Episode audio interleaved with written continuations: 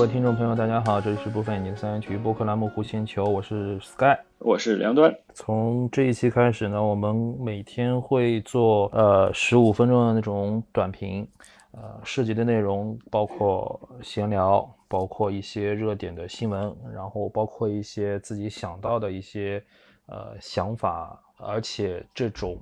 闲聊呢，它不仅限于足球和篮球，其他什么东西都可以聊，生活呀、奥运啊这种都可以。对我们主要是以体育这个新闻为视角切入，然后对聊开去，看看能不能聊到生活中涉及的事情。对，而且关注的朋友大家应该都知道，我们在各大平台上面都会把音频放上去，然后呢，有些会在第一条评论里面放时间轴，标注一些关键点。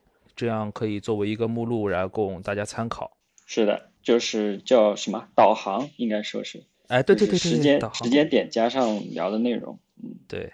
三人篮球的那个比赛正在进行，然后中国队应该第一场面对塞尔维亚，打得过吗？嗯嗯，不太不太行吧，但可以期待一下，因为毕竟派的。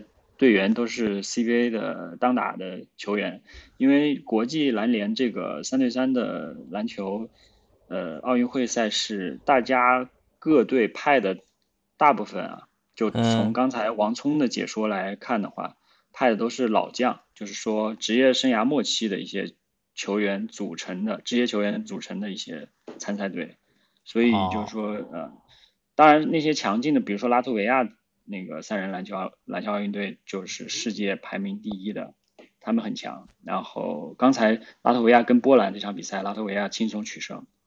嗯，哦，那三人篮球就是我们可以给大家科普一下，三人篮球的规则跟五人篮球有什么不一样？呃，包括一些能够值得关注的一些球队或者球员之类的吗？对，简单说一下吧，就是三人篮球队规呃规则就是。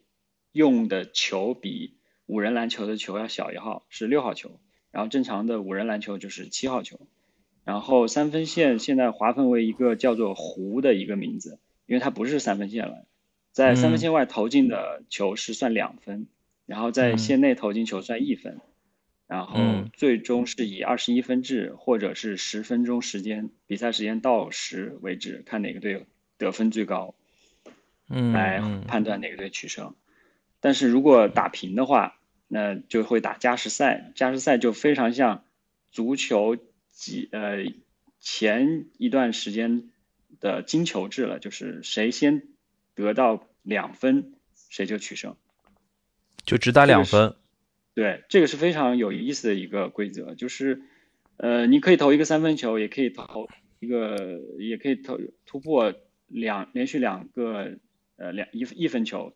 嗯，来取得全全场比赛的胜利，就很多变量，相当于是增加了比赛的那个精彩程度。哦，那这次中国队派出的阵容里面都有谁啊？啊，主要主力就是那个胡金秋呀，胡金秋带领一众 CBA 的对当打之年的得分好手，还有是呃高诗岩，嗯，啊。对他们来说是不是有很大的不适应？就是说球小了以后，场地其实还是跟其实划线不一样，但尺寸还是跟五人制的半场是一样的，对吧？嗯，对。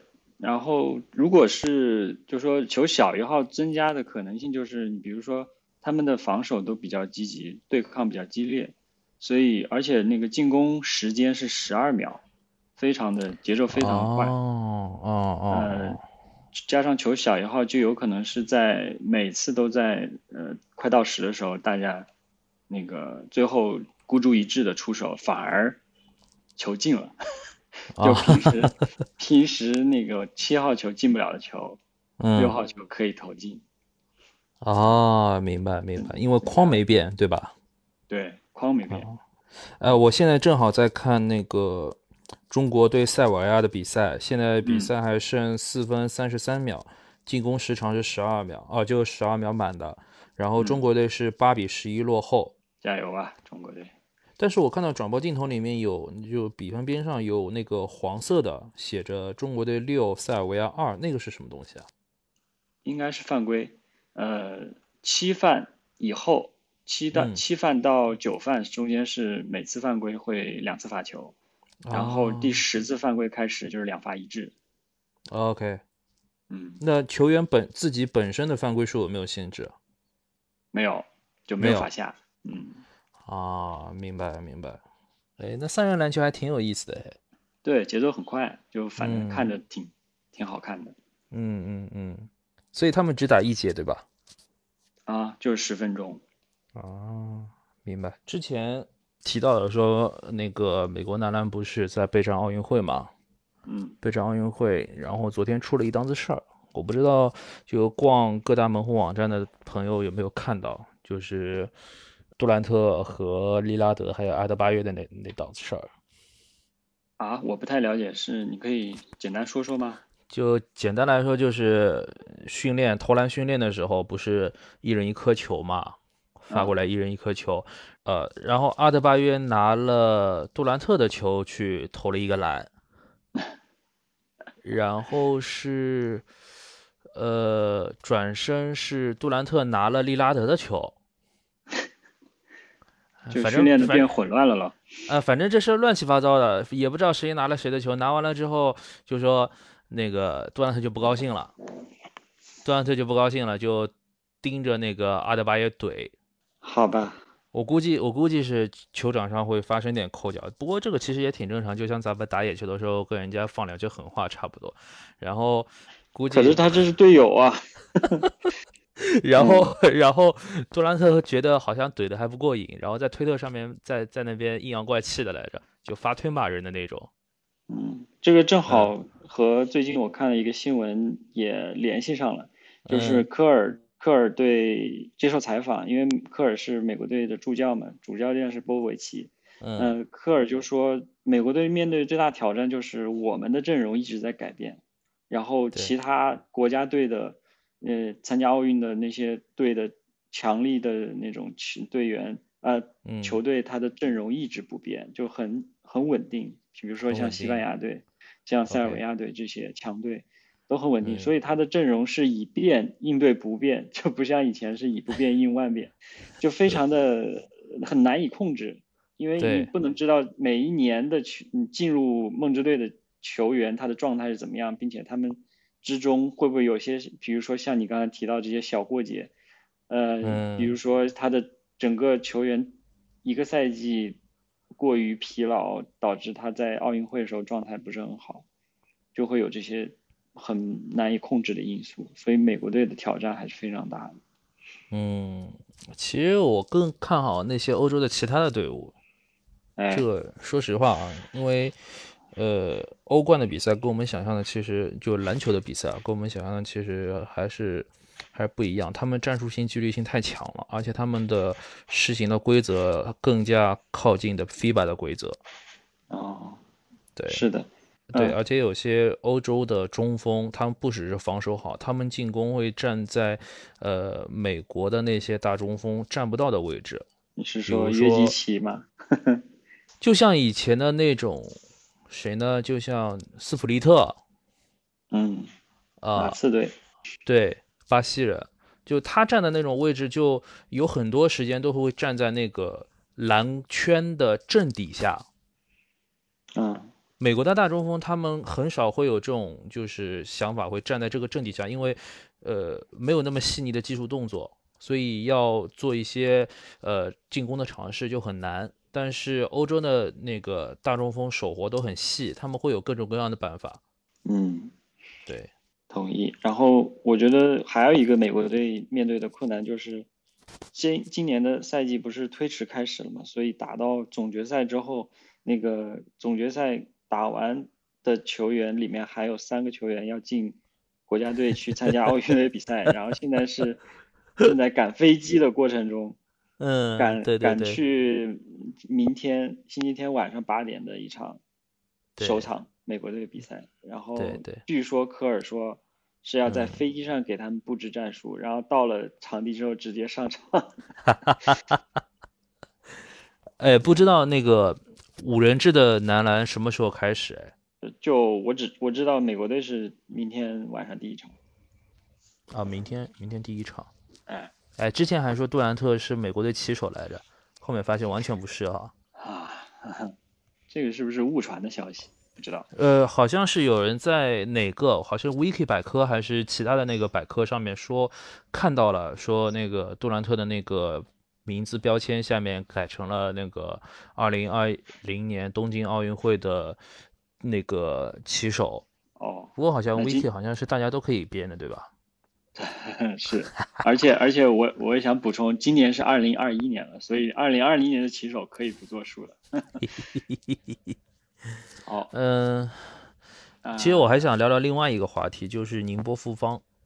嗯哼，哎，这边这边差一个题外话，因为台风烟花的影响，那个浙江江浙那边，包括安徽啊、上海啊等地，今天和明天都会有短时的强大呃大大暴雨，就大家注意一下，该收衣服的收衣服，该把阳台上的花给收收给收收进来。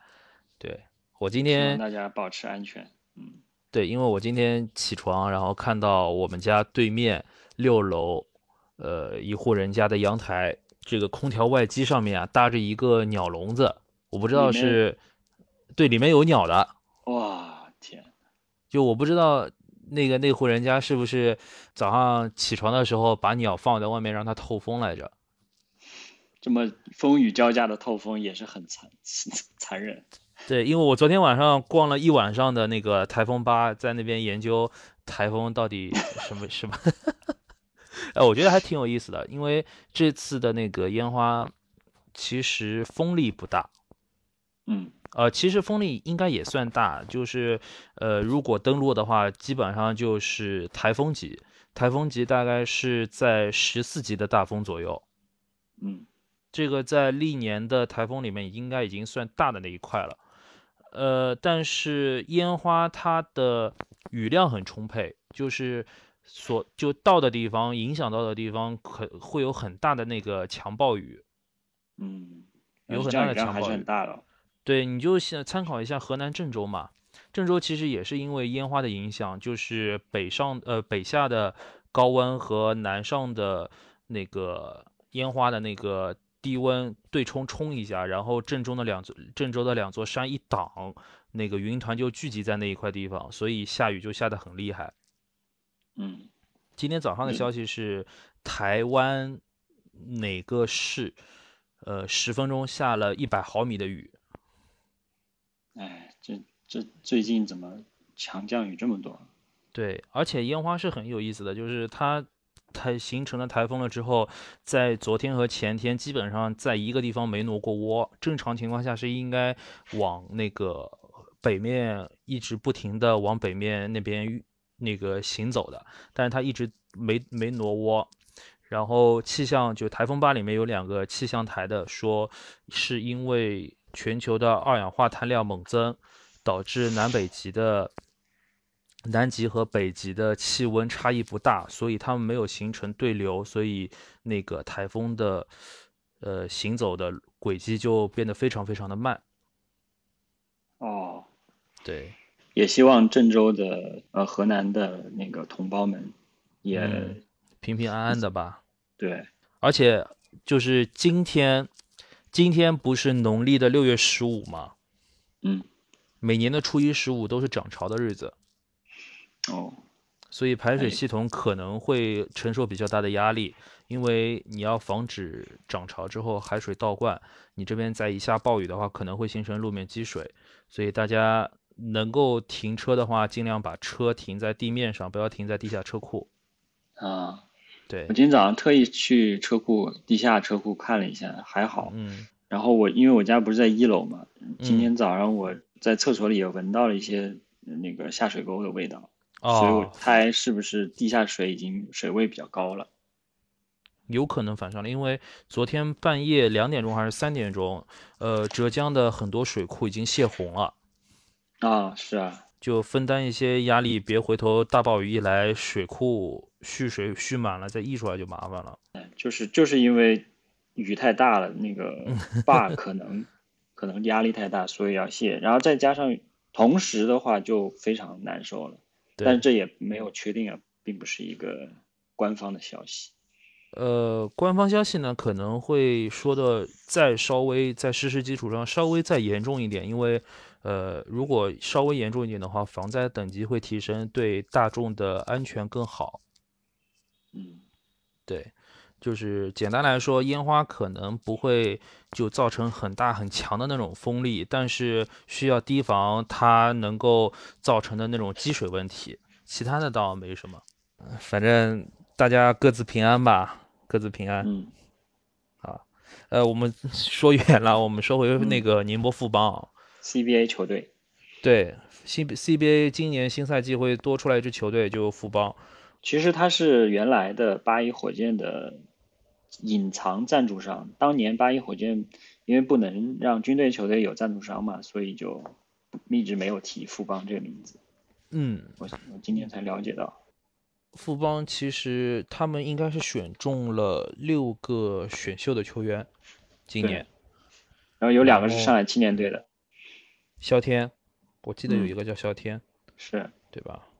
而且也挺奇怪的，就今年 CBA 开赛的日期是宁波富邦举行新闻发布会的时候说的，就 CBA 官方没说，是一个一个俱乐部说了是吗？对对对，他说。二零二一到二二赛季是到是在十月十六号开赛，然后本土球员注册日期是八月一号到三十一号。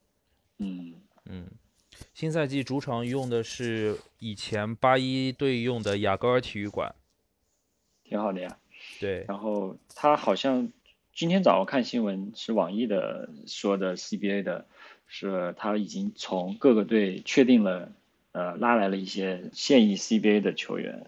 组成了一个确定的名单，嗯，然后里面有不少的当打之年的那个好手。哎，这个就跟当时零四年山猫组建的时候差不多哦。嗯，就是有有那种就是保护名额，然后在保护名额之外，然后从那个队伍里面去挑，对吧？嗯，但我记得 NBA 当年山猫是很一大批是在发展联盟打球的球员。进进到山猫阵容的，然后从从那个其他球队现役的球员中间去山猫的并不多哦。呃，我想说的是关于富邦，就是他们的 logo，嗯，还是沿用的是八一火箭的 logo，只不过颜色改成了蓝色啊。这个用意就是因为宁波是一个港口城市，蓝色代表着这个。呃，港口的城市的一呃，所望向去的一一片天空和海洋的颜色吧，大概是这个意义。嗯，对。那我觉得挺有意思，因为它的原来的那个火箭不应该是火红的嘛？因为原来八一队的主主主场颜色也是红色和球衣颜色也是红色和黄色。对对对。现在改成蓝色还挺别致的，不知道真正在场上看到会是什么样子。新赛季除了富邦，上海男篮其实也可以看哦。王王哲林去了上海，啊，对，还有李春江作为主帅，对，带带领上海男篮看看会有什么样的表现。因为李春江这个 这个教练确实厉害，倒是很厉害。对，然后只要他跟球员那个关系处得好，嗯，当然球员应该呃碰到这么严格的教练应该。嗯，都很听话的。然后是那个昨天的消息，说是北京男篮已经完成了青年队对曾凡博和范一鸣的补录。范一鸣就是以前呃去参加波特兰大学打 NCAA 的，然后后面没有去成。嗯，曾凡博其实大家都知道。但但我不知道他的这个注册是经过曾凡博的同意，还是说？因为新闻报道出来用语就是替曾凡博完成了注册，这样一说的话，那意思是曾凡博并不知情还是如何，就不得而知了。对，这个其实也说不清楚，但是可以看一下，因为在因为青年队的比赛是在 CBA 开赛之前，哎，对，就包括那个上海男篮的李洪权也是，就是如果要新赛季要代表上海男篮出战的话。他需要在 CBA 开赛之前先把青年队的比赛打完。嗯嗯，他这个青年联赛是不是类似美那个 NBA 的夏季联赛的形式啊？因因为我记得 在在去年还是呃就是疫情前一年的那个夏天，就是好像打过这种类似的夏季联赛，然后上的都是青年队球员来练兵的为主，然后考验教练的战术为主。好像是有那么点意思，但是呃，这个应该是有名额呃年龄限制的，因为是十九岁以下。哦，我说几个我看到的新闻吧，就其实也是旧闻，在那个 NBA 总决赛开始之前，其实这个赛季就一直在放那个一个保险家庭保险的广告，是保罗主演的，然后嗯、呃那个那个广告的内容就是他在车库里，然后突然有一只梅花鹿闯进了他的车库，啊，我记得，来来来，让他的各种他的车呀，不论是他的车啊，还是他的那个车库的玻璃啊，都被梅花鹿的鹿角给损毁了。对对对对对嗯对对然后，这个这个广告挺有，现在看起来挺有预言的，就是把把保罗哦，对，的这个生涯被雄鹿给给毁了的这种 这种事情给预计出来了。呃，对，这个广告其实就这个保险公司的广告，State Farm 嘛，它其实拍了一系列保罗的那种广告。对，回头如果有机会的话，可以找出来放在我们的主播的微博上面给大家看。啊、就是选什么动物不好，因为美国很多野生动物，因为美国的生态环境还可以吧，就嗯，住在偏远的地方，就有很多野生动物会袭击你的车库，比如说熊，比如说嗯，那个叫什么偷吃那个干脆面的浣熊、啊是吧？浣熊，对。它会老偷你的东西，对，呃，偏偏选了一头鹿 来破坏你的。还有关于就是字母哥的，就是他是尼日尼日利亚的难民，他跑到希腊去逃难，嗯，然后才在希腊嗯。才被球探发现，并且征召进希腊的呃篮球联赛，从那里嗯。开始进嗯。这样再向美国转进的。然后他当时啊。在希腊的篮球联赛还做过一段时间球童，这个新闻我看到也是很震惊。当时那个嗯。视频影像也有流传，就是其实他们是在拍希希腊的那些俱乐部，然后只是镜头带到了字母哥，他当时啊。很瘦，穿着一身嗯跟现在雄鹿主队颜色一样的绿色的帽衫，就嗯很巧嗯。合，这竟然是那么早就穿上了主队的颜色。嗯他嗯。在他在穿他在他当时很瘦，然后还在那里擦地板，给别人捡球，捡篮板啊球，给别人啊投篮训练，从一个底层嗯爬到了呃世呃世世界篮球殿堂的最高的那个殿堂舞台上，拿到了最重要的那个桂冠，就觉得这一嗯个过程还是挺让人欢欣鼓舞的。对，当然了，拿这个冠军是就是实至名归的，其实算，对啊，他打出了那种统治级的表现，这个任何人都没有办法否定。而且可以预见的就是，雄鹿队如果拿了这个冠军，从明年开始，整个队伍都会有发生气质上的变化。冠军球队就确实就不一样。嗯，确实不一样。你像那个雄鹿到那个时候到场的民宿 G 六的时候到的，现场解现场解说说的 Brandon Jennings，你以前是詹尼斯的球迷对不对？对，我是他粉丝。詹尼斯他那个新秀赛季五十五分，拿到了那个很就是说非常难难以匹及的一个成绩，就是单场五十五分这种得分，对于一个新秀来说是最近几年都看不到的。然后他在当年二零一三年进了季后赛，呃，第一轮对阵詹姆斯带领的热火队。他嗯，就接受采访的时候就放出豪言说，雄鹿队要在六场以内拿到这一轮的胜利。嗯呃，英英文原文就是 Bucks in six，然后这句话直到当年他们是是就四比零被横扫了，但嗯，是这句话在八年之后，今嗯年就实现了，实现了就，雄鹿队真的是在总决赛六场取得了最后的胜利。对，呃，包括雄鹿队另外一个到场的名宿麦克尔里德，高射手二轮秀，他的投篮姿势确实非常的怪异，对，而且弧度特别高，是脑后投篮里面最准的一个。对，就是你没拿冠军，没人记得你嘛，对吧？但我觉得詹尼斯可以少说点话，因为最最近最近刷的新闻全是他在说 Boxing Six，就太多了一点，太嚣张了一点。当然，这也是当年我喜欢他的原因，就是非常的怎么讲？够嚣张。桀对桀骜不驯，就有一点当年艾弗森的影子了。